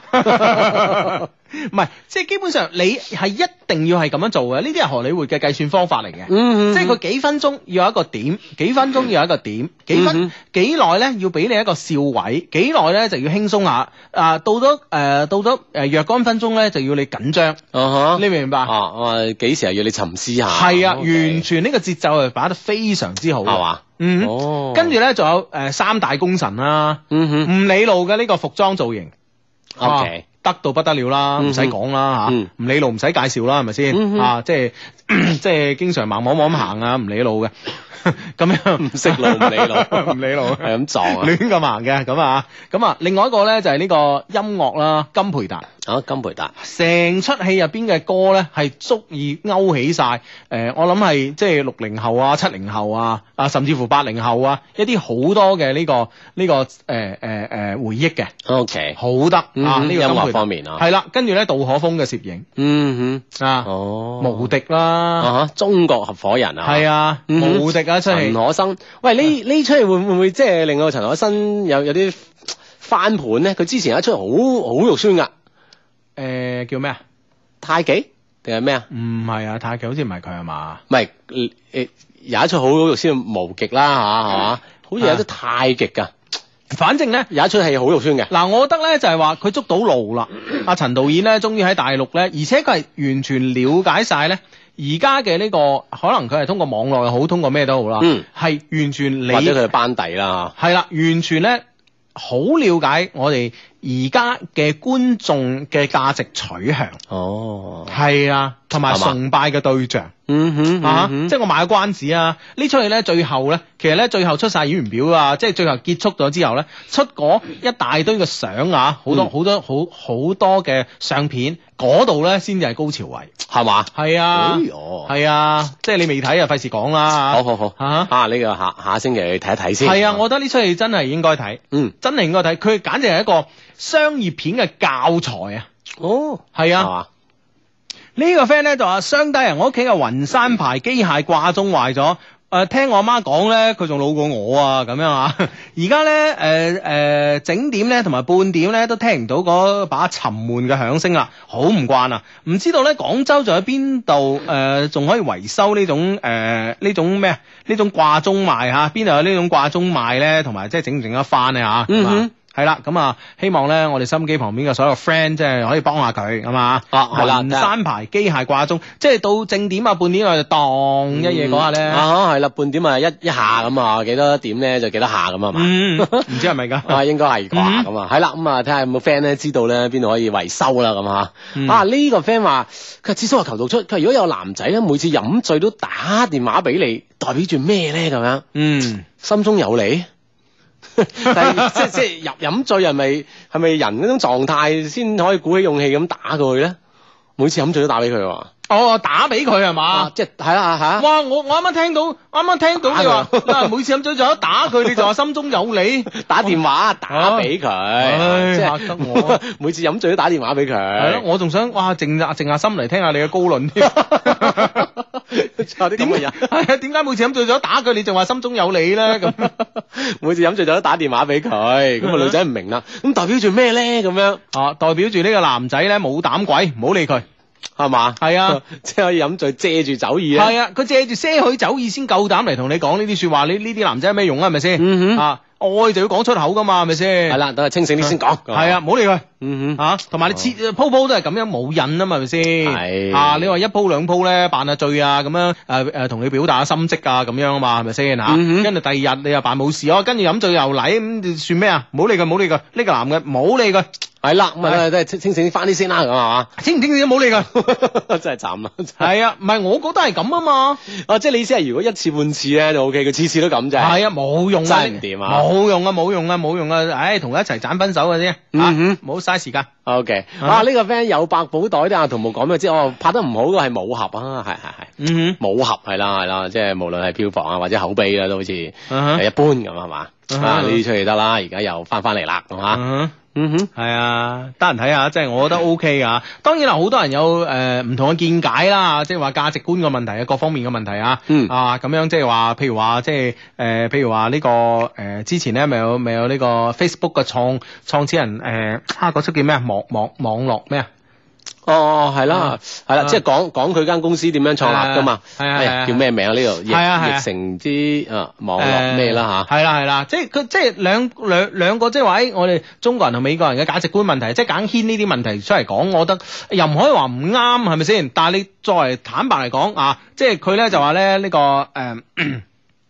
誒扎伯咁啊，嗯哼扎咩啊？扎伯扎誒伯伯格格係啦，OK 啊咁啊，誒咁咧就話即係有咗錢之後啦，就誒即係仲係諗住點樣回饋社會啊諸如此類。咁嗯我哋呢度咧就係誒呢個誒中合伙人咧就有咗錢啦，買別墅啊，誒即係將誒之前做過嘢啊喺度喂個小白鼠嘅呢個實驗室買落嚟啊，啊嗯即係我我我呢個命名權啊，即係諸如此類啦。咁啊啊，即係覺得哇，即係要炫耀呢個財富咁嚇。啊！嗯，我覺得中國 坦白講係咪先窮咗咁多年啦，一旦俾有錢呢做呢啲事情咧係合情合理嘅，啊。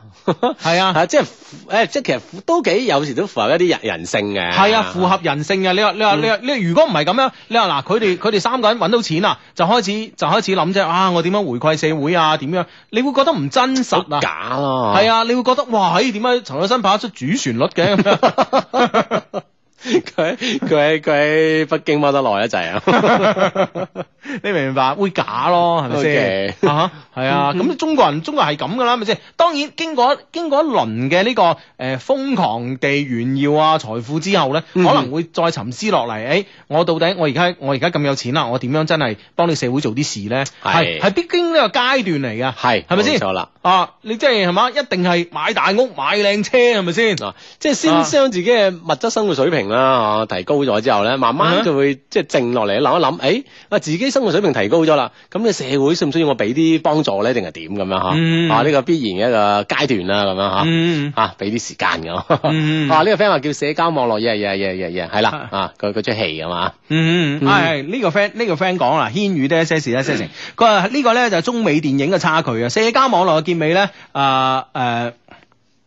呢個揸爾伯格咧就伯格咧對自己一手打造嘅市值二百五十億億元嘅呢個 Facebook 咧啊一手打造咗一個咁嘅網絡，但係咧最後換唔翻愛情。而中國合伙人咧成功之後咧就怨婦，有錢咧就有咗一切，係中國嘅普世價值觀咁啊！我覺得你咁樣一棍打死又唔啱咯嚇、即係坦白嚟講，我知道啊啊軒宇呢個咧可能你係從唔知邊個人嘅呢個文章裏面睇翻嚟嘅，嗯但我咁斷言咧寫呢篇文章嗰條友咧從來未曾試過有錢，嗯哼，就係咁啦。啊。啊，係啦，即係佢會即係覺得，誒、哎我哋係咪即係一下子就要上上升到一定嘅高度，哦嗯，去去睇任何事情，係任何嘢啊，無論係即係文文藝作品又好，或者現實生活又好，嗬，係去去一個高度去評論咁樣。係，啦，我同你講，如果寫誒寫呢啲文字嘅嗰條茂利，如果真係曾經試過有錢嘅話咧，佢就一定唔會寫呢啲嘢。 你明唔明白？哦，我真係買大屋、買靚車、飲靚酒、揸跑車，點啫？嗯點啫？一定會有呢個階段㗎，你知唔知啊？啊，啊，窮得太耐啦。係啦，啊即係就當然啊，即係你啊認認唔認可認唔認可嘅生活方式啦，其實唔緊要，因為畢竟咧，佢又唔係話佢都係靠自己雙手嗬，係啊呃 將呢啲誒銀兩誒賺翻嚟啊，係嘛。嗯，哇！呢、個呢、個 friend 嘅聽力緊要啊！點啊？阿阿阿峰偉的一些事一些情，我聽得出咧，Hugo 今晚另一個鼻哥窿塞 咗，真係啱啊嘅。一路 塞住啊！ 唔係，我上個禮拜塞嗰邊嘅 OK 我上個禮拜塞左邊，而家塞緊右 邊。哎呀，犀利犀利啊！ 可能可能你啲都係一啲方面嘅醫生嚟啊！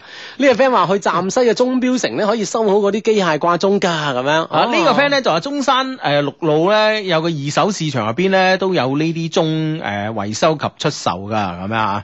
嗯，咁啊，啱啱個 friend 去試下啦吓。好，手上揸 email 係咁噶啊。親愛嘅雙低晚上好，我叫阿敏啊，小女子咧有一事相求，希望雙低咧同埋廣大嘅低迷咧可以幫下我，在此咧借過大家咁啊，唔好客氣咁啊。嗯 哼，我咧都算得上係你哋嘅忠實 friend 啦。從二零零四年某一個晚上咧，聽到你哋動聽嘅笑聲咧，嗰一日開始咧，我就已經着迷啦。記得咧嗰時咧，果斷買咗台諾基亞八一三零。之後咧就每個星期六日咧都會實時收聽一些事一些情，哇！即係嗯哦買部手機做收音機啊，係 都啱嘅，一物兩用嚇。啊嗯哼，咁咧就誒、呃一直咧到誒二零零五年秋天，我遇到佢，我哋咧相愛啦。初戀嘅感覺咧係最甜蜜嘅。啊！嗰時咧，我天真單純咁樣以為佢咧就係、我唯一可靠會愛我一世嘅男人。點知天有不測之風雲。二零零六年嘅夏天，我哋分咗手。嗰時咧，我非常之傷心啊，連份工都辭埋，離開咗嗰個傷心之地。從分手到二零零八年呢，我都仲係非常之想念佢，一直咧都會從朋友中咧得到佢嘅消息。二零零八年嘅年底，終於聽到話佢要結婚啦，我都徹底死心啦，開始咧展開我嘅新生活咁啊！嗯，哇，喺零五年到零八年都有三年嘅時間啊！係。咁啊，一段嘅戀愛經歷咁啊，咁誒又回到咗起點㗎。嗯哼嗰段時間咧，啱好咧，我屋企咧開始做啲小生意啦，我都冇出去做嘢，就喺屋企幫下手。生活嘅圈子咧就細咗好多，都識唔到咩朋友。從嗰時開始咧，我大多數時間咧都係宅喺屋裏邊。慢慢年紀咧越嚟越大，屋企人咧就開始咧幫我安排相睇啦。其實咧我一啲都唔中意相睇㗎，但係冇辦法啦，朋友或者親戚介紹嘅點都要見下。就咁樣到二零一一年啊，我大概咧相睇咗六至七個男仔左右，但係咧誒都冇一個咧試過開始。嗰時咧我都冇太在意㗎，可能仲未揾到自己中意嘅咧，只係緣分未到嘅啫。嗯，相信咧自己一定可以揾到一個自己中意又中意自己嘅男仔。二零一二年，屋企咧開始咧俾好大壓力自己啦。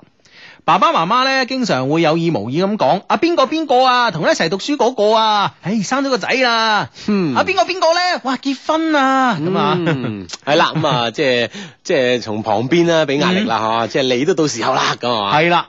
其實咧，我自己心裏邊咧都好清楚地知道咧，誒、佢哋咧就係想我快啲揾個人嫁，揾翻個好嘅歸宿。其實我自己又何嘗唔係咁樣誒咁、樣諗咧？但係咧誒，畢、竟咧唔係話結婚，唔係話因為結婚而結婚噶嘛。舊年年底我識咗個男仔，平時咧都喺 Q 度聯繫我，同埋電話聯繫。禮拜日咧先出嚟行下街食下飯，但係咧關係咧一直咧都處於普通朋友嘅關係。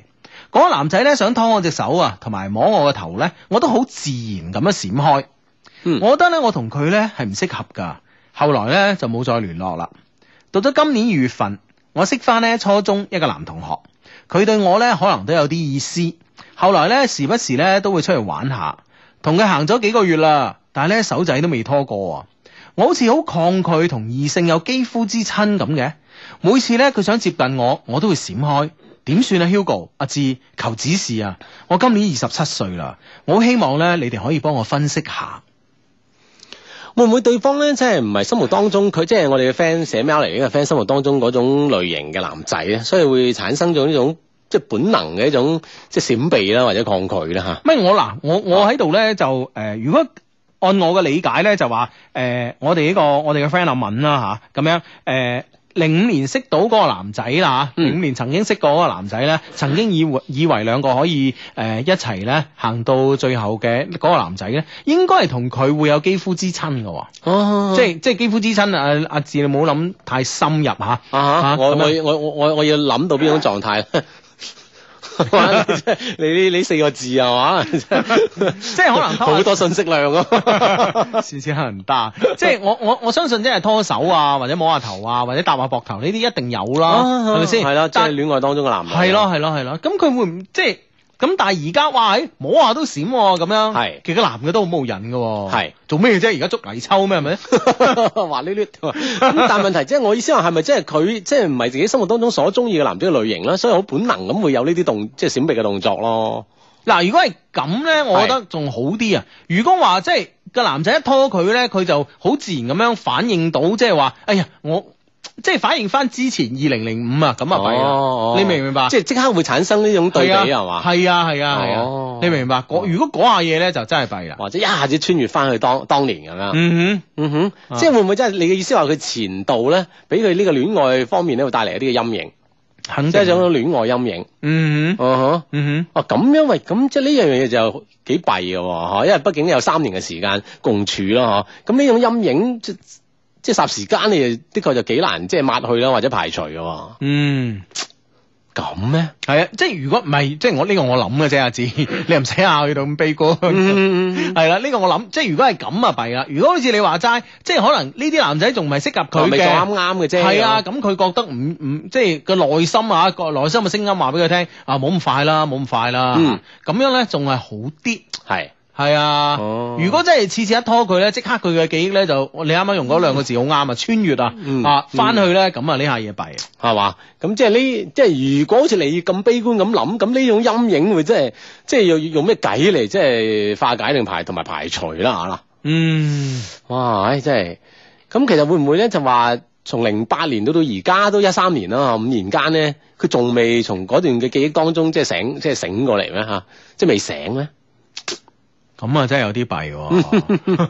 係啊，係啊，咁但係咧有 friend 咧，呢、個 friend 叫 Jessica，誒、Jessie 啊，sorry 啊，Jessie 咧就話好似我經歷啊，緣分咧會到噶，哦，係啊，啊，即係期期待新嘅一段嘅戀戀愛感情啦，嗯可以咧就即係完全咁即係將之前嗰段嘢咧就抹咗佢啊係咯、咁我覺得咧嗱，而家咧如果係如果係我係你嘅 friend 咧，啊，咁我會咧誒、真係傾聽下你嘅聲音，知道咧你係想要邊種男仔。吓，嗯，啊，即係，誒、你係中意黃曉明嗰啲咧，啊，定係咧中 意仲中意同大為嗰種啊，咁樣，你明唔明白啊？係嘛，即係會問下你咯。嗯哼啊，即係當你知道、當了解咗你嘅需求之下咧，咁其實咧，我再出力同你安排 D L 啦。啊啊，同埋咧，我勸阿敏咧，你唔好真係唔好拒絕 D L 啊。嗯 D L 係一種非常之好嘅結識異性嘅方法，即係唔好誒咁係啊抗拒啦，或者即係一種好好嘅社交方式啊，非常好啊，係嗯古往今嚟古往今嚟最好 嘅。而且係最有效啊，係嘛嗱，你嗱。你好簡單，就好似嗱，我舉翻個例子，咁你喺街度誒、呃、見到個女仔好，男仔好，哇！你覺得好正，好搭堂係咪先？啊擦肩而過嗰啲，頭係先啊好多 friend 嘅微係啊，博咁你點識佢啫？係啊，係咪先啊？但係你而家唔係喎，set 晒條件喎，係咪先？身高唔好太高啦，黃曉明咁高啦，樣又唔好太靚仔啦，黃曉明咁靚仔啦，係咪 先？啊，收入唔好太高啦，黃曉明咁啊得㗎啦，咁樣啊係咪先？咁你你只要你 set 到呢個條件出嚟，呢個世界會一定會有人啱㗎啊嘛。啱咗咧，就會即係創造機會俾你兩個即係碰面啦，嚇，即係會有啲中介啦，無嗯係啊論個人又好，或係啊者係啲機構又好，係啊會創造機會咁俾你兩個互為啱條件嘅人係啊，啊，坐低嚟傾偈同，埋見面唔會尷尬㗎嘛，你明唔明白？係因為大家知道大家嘅目的啊，啊係啊即係啊。好多嘢都可以開門見山㗎。係啊，咁我覺得阿敏，咁我覺得咧，D L 係一個即係以你而家嘅生活圈子咁窄啊，你咁窄咁啊，係嘛？咁所以咧，我覺得咧就誒、D L 係一個非常之好嘅方法嚟嘅，而且呢個方法真係古往今誒、今來咧係最高效率嘅一種方法。嗯哼。所以我覺得咧，你將你嘅條件咧，乾脆咧開明居馬講出去。係啦，咁啊，而且咧，敞開心扉啊，可以即係，誒，識到，我真係我相信到好快可以識到你心目當中嘅，誒，嗰啲男朋友嘅咁嘅要求嘅人啦，嗯，係嘛？係啊，係啦，希望可以啊！喂，呢呢度咧一問問開個古老掛鐘咧， 呢個 friend 流水無情就嚟啦。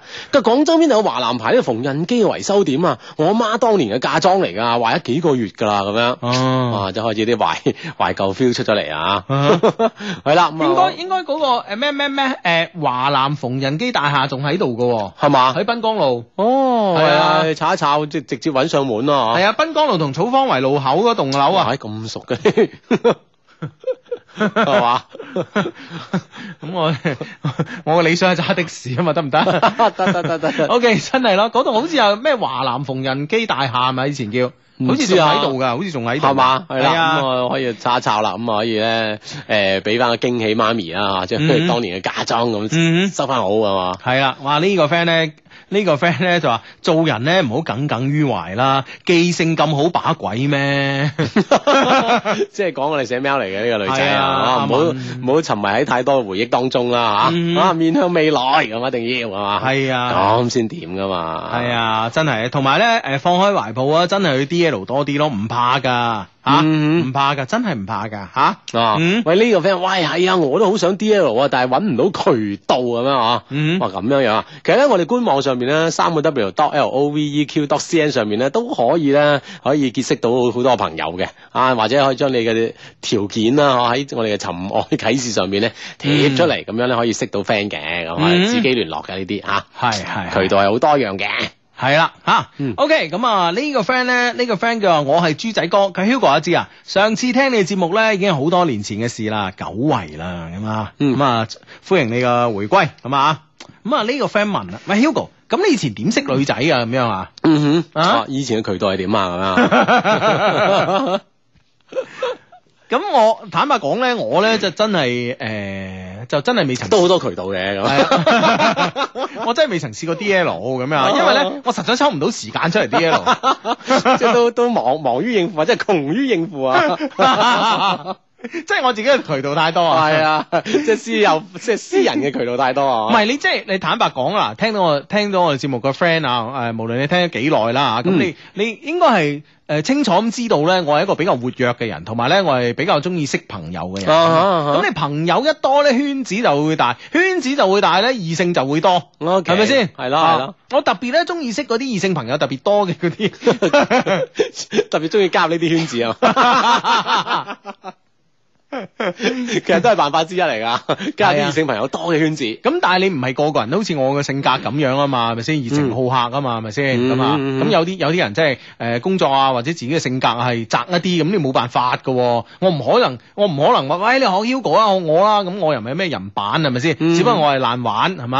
啊嗯啊！咁其實咧，即係每個人都有自己嘅辦法嘅嗯啊。喂，呢個係 friend 喺微博度同我哋咁講，佢話有時候一個女仔咧過於嘅自我保護咧，往往會錯過緣分嘅。好似我咁，而家到頭嚟咧就自己後悔。啊，其實又係啊，有啲即係太過於自我保護咧，就令到雙方嘅交往咧會即係多咗啲障礙啦。嗯啊，令到呢個交往唔順利嘅話咧，好可能咧就緣下一面啦。嗯哼，嗯係啦，咁啊嗯呢個 friend 咧就話誒咩叫 D L 啊咁樣喎。嗯 D L 暴六啊嘛，係啦，D L 咧就係英文 double look 嘅呢個誒簡寫係嘛？係啦係啦，嗯咩叫 double 六咧就咁係 樣？雙 體，double 即係雙咁 解。碌啊 睇啊！係啦，咁啊，你你呢啲係嘛？雙體一定係兩個人噶啦，一雙一對噶啦，係咪係啊，先？即係你望啊我，我望你咁啊。係啦，咁啊單拖啊唔叫雙體啦，係咪先啊？ 係咁啦啊兩個人啦，所以咧就兩個人四隻眼四目交頭咁樣雙雙咁睇咧，就叫做 double look 啊啊。贏啊，係啦，咁啊，咁啊，佢哋之前第一個字母嘅縮寫 D L 咁樣啊。嗯，嗯， 係啦，咁啊，希望啦，可以即係創造呢啲機會啦，去 D L 啊嚇。嗯咁啊，啲 friend 話，誒主人公同我遭遇都有啲似喎，咁啊嗯嚇。係啦，咁啊一樣啦，希望咧你而家有新嘅情況出現啦，咁啊。係吓，嗯哇！呢、個 friend 咧又喺另外一個角度睇問題喎吓，唉，佢話講到咧好似冇人由初戀發展到婚姻咁樣，咁一定有嘅吓、一定有，但係可能個比例咧就唔係十分高吓、嗯，嗯哼嗯哼，係啦啊！呢呢個 friend 咧就，哇！呢個 friend 突然間即係都觸景生情啊！佢好掛住喺六十三層嗰個全家入邊啦嚇，誒、你就是我的唯一，在這浪漫的旋律之下，同十六樓嘅 friend 係嘛，帥哥眼神接觸，好想識你啊咁樣，嗯，哦喺喺喺下下即係六十三層下邊間便利店㗎嘛。哇，係。哇！唉，你一望呢啲咁嘅情景諗起身都，哎，幾浪漫啊！啊主動打招呼啦，同一棟樓翻工係嘛？係咁啊，咁啊，俾啲勇氣啊，係咪先？女仔識男仔好易啫嘛，係咪先吓？好咁啊，呢個 friend 啊回覆縫紉機問題啦。功夫茶與黑咖啡的一些事一些情話，縫紉機配件咧喺西門口地鐵 D 出口。西門口地鐵站 D 出口，紫航路到絲書路一帶咧，全部都係。上次咧，我嘥咗好多時間先揾到㗎，都係幫老媽子咧買佢嗰台五十年代嘅華南牌縫紉機嘅配件。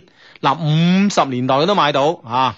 哇，真係得啦！喺西門口地鐵站 D 出口啊，嗯啊紫航路咧到絲書路一帶咁啊系。啦，咁啊，真係真係邊個配件出咗問題咧，可以喺呢方喺呢啲地方咧揾到相關配件啦，咁啊嗯，整翻好咁啊，俾個驚喜媽咪係嘛，係啊，知唔知啊？吓、嗯哼 O K，咁啊，呢個 friend 咧就話咧，诶、喂，又係深圳班 friend 喎吓，哦我哋讀得一個讀埋呢個啦 吓。嗯 OK 啊，最靚仔嘅 Hugo 啊，我哋深圳 Q 群嘅人咧都喺度實時聽緊節目啊，同我同群裏邊嘅美女啊文文、阿妍妍咁啊紅紅、阿琳琳， 係啦，咁啊打聲招呼啦，Hi，係啊係係開心開心 噶嘛，呢個週末嘅開心嘅晚上，咁我一班 friend 一齊傾偈啊，聽節目啊，嗯飲嘢啊，咁啊當然係一件好開心嘅事情啦 嗯吓，繼續嗯 happy 落去咁係嘛，係啊，吓今晚睇波一齊啊！ 啊咁夜唔知捱唔捱到啦你哋啊，啊！哇！呢、個 friend 咧做咩嘅？你話佢啊？點啊？佢話今日真係好勁啊！嗯走咗三個場嘅婚宴啊，攰死我啦！不過咧都恭喜晒咁多位新郎新娘，係嘛？哇今日好日啊應該啊，係啊哇三個場啊，識嘅朋友多，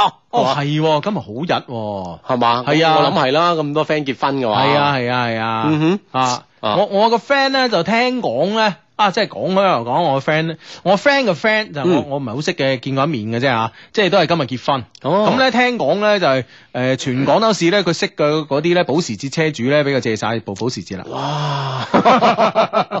保時捷車隊啊，係啊即係迎親噶，系啊系啊，唔知哦哇係咯係咯，你講開我先醒，我先醒起。阿前啊同我講咁啊，嗯哼係啊，哇喺入邊就诶卡 yen 啦，實有啦吓，係卡 yen 啦，K 文啦，九一一啦，哇喺啊度即係所有係機，所有嘅係款啦啊啊嚇，。集啊集中一齊，哇！係啊呢支車隊都攞命啊， 都攞命 噶，正係啦啊！佢自己就好似係嗰誒，佢自己啊佢自己都有部白色嘅嗯啊啊嗯哼啊！但係我唔記得佢嗰部係咩啦。哦咁啊啊，睇下啲 friend 今日有冇喺路上見到啦，啊，見到一支保時捷車隊啊！嗯迎親噶嘛，係咁啊啊當然都係啊恭喜恭喜啦嗯，恭喜晒，恭喜晒啊！ 係咁啊，诶、手頭上咧又揸住另外一封嘅 email 啦吓。親愛嘅 Hugo and 阿志啊，咁樣按照 ISO 九零零二國際通行嘅呢、個誒質量執行標準咁啊，我喺寫 PS 之前呢，係一定要需要讚美一下兩位嘅。嗯但係咧純粹嘅讚美咧並不符合我個風格。不如咧，我就通過講述我對兩位嘅感覺，同埋我呢啲年嚟咧對一些事一些情嘅感激，嚟婉轉咁樣盛讚兩位好兩位嘅好生之德啊，啦。婉轉地盛讚， 哇！OK 哎 OK，聽下聽下，洗耳恭聽啊！嗯，其實我啊都係一位老低迷，準確啲嚟講咧，我係一位骨灰級嘅低迷。嗯，記得我咧第一次聽一些事一些情咧嘅時候咧，應該係我讀初一嘅時候。不知不覺，兩位咧已經陪伴過我，誒、陪伴我咧度過咗九年幾嘅日子啦。在此咧，我真係想對兩位講，你哋辛苦啦，感謝你哋咧呢誒呢啲年嚟不離不棄嘅陪伴。講起身咧，認真慚愧啦。雖然話我係一位骨灰級嘅低迷，但係咧我亦係一位不合格嘅低迷。係或者咧係父母比較保守啩。父母一直覺得咧學生時期咧聽一些談情説愛嘅節目咧會影響學習，所以咧我都好難做到咧每次咧都實時收聽。後來咧更係因為一時衝動咧嚟到美國讀書， 一時即係之前就偷偷你聽啦，因為父母嘅即係對呢件事嘅睇法啊。係啊嗯啊，，但係但係佢個衝動就好衝啊！ 哇一下衝過咗太平洋。係啊， 真係犀利㗎你啊！係啊，咁啊嚟到美國讀書，更加咧冇機會咧從收音機裏邊咧實時咁樣聽到兩位熟悉嘅聲音。在此咧，我要對你哋講一聲抱歉。獨在異鄉為異客，可以 咧。呢呢個抱歉突然間咁 整翻首詩咁，你都 好抱歉啊！係 咪先 可以咧聽到家鄉熟悉嘅聲音，亦係順理成章地咧成為咗我生活最大嘅安慰之一。基本上咧，而家我一個人揸車嘅時候咧，兩位嘅聲音咧就成為咗我嘅最佳乘客。每次咧聽到高潮嘅時候咧，我總會狂笑不止啊！好多行人及司機都以為我傻嘅。Anyway，I don't mind that。 ？Yeah yeah，都 my 啊，OK。啊哈，好啦，講完咧，我與一些事一些情嘅一些事一些情，咁咧就不如講下我的一些事一些情啦。嗯，咁樣一直以嚟咧，一些事一些情咧，誒、一直以嚟喺一些事一些情嘅教育之下咧，我嘅感情道路咧還算一路坦途，直到詩嘅出現， 嗯，。我嘅人生咧即係 A B 好順啊， 就到 C，誒啊點啊？喂呢位 friend 咧，係咪之前聽咗我 我哋嘅節目咧？一嘢從詩開始啊，姐。 人哋意思係 A B 好順，就唔講啦咁樣跟。啊住係嗰幾位唔練噶，我同你 講。真得嗎？係係啊，你唔好以為 D E F 啊，我同你講。嘛？聽下聽下聽下。唉，好啦，咁啊，直到詩嘅出現，我嘅人生咧便出現咗戲劇性嘅變化。哇，唉真係啊！嗯哼，我同詩咧相識於零九年十二月十五號嘅網絡之上，記得咁清楚啊！係零九年喎、大佬，大大話四年啊，三年幾啦，咁啊，仲記得喎、睇嚟對詩咧都係念念不忘噶、係啊，嗯，咁啊，咁樣诶、呃之前咧，我係通過朋友介紹咧，先喺網絡上邊認識詩嘅。或許咧，因為同在異鄉嘅關係啩，我同詩咧就無話不談。好快咧，我便與詩咧見面啦。我好記得嗰一日係十二月嘅十八號，即係三日之後啊。嗯嗯，我同詩咧相約響呢個西雅圖世界上第一間星巴克嘅門口。哇，唉即係 即係人哋地點 啊，都有故事係啊，都都揾 landmark 噶，係啊， 第一間星巴克啊係喎，星巴克喺呢個西雅圖起 誒起家啊起，家嘅。係啦，咁啊，係啦，咁啊喺星誒、呃世界上第一間星巴克嘅門口，喺見到詩嘅瞬間咧，我就深深地咧被詩清秀嘅氣質咧所吸引住啦。嗰一刻咧，我嘅直覺話俾我知，詩咧就係、我嘅 Miss Right。嗯，嗯，就係佢啦，嗰一年詩十六歲，我十九歲。係相遇啦，係嘛？啊係啦，在此咧，不如講下詩嘅背景啦。詩係天津人啊，誒、身高一百六十五 cm，清秀嘅外形配上白色嘅皮膚，絕對算得上咧係氣質女生一名啊！白皮 膚啊， 啊識佢係好白嘅皮膚，擺詩嘛，哦你明唔明白？一個哦斬字下邊一個一個白啊，哦，白絲啊，唔粵語點讀啊？係啊，OK，哦，即係好白啦，哦，皮膚 OK，啊正所謂一白遮三醜啊係嘛 OK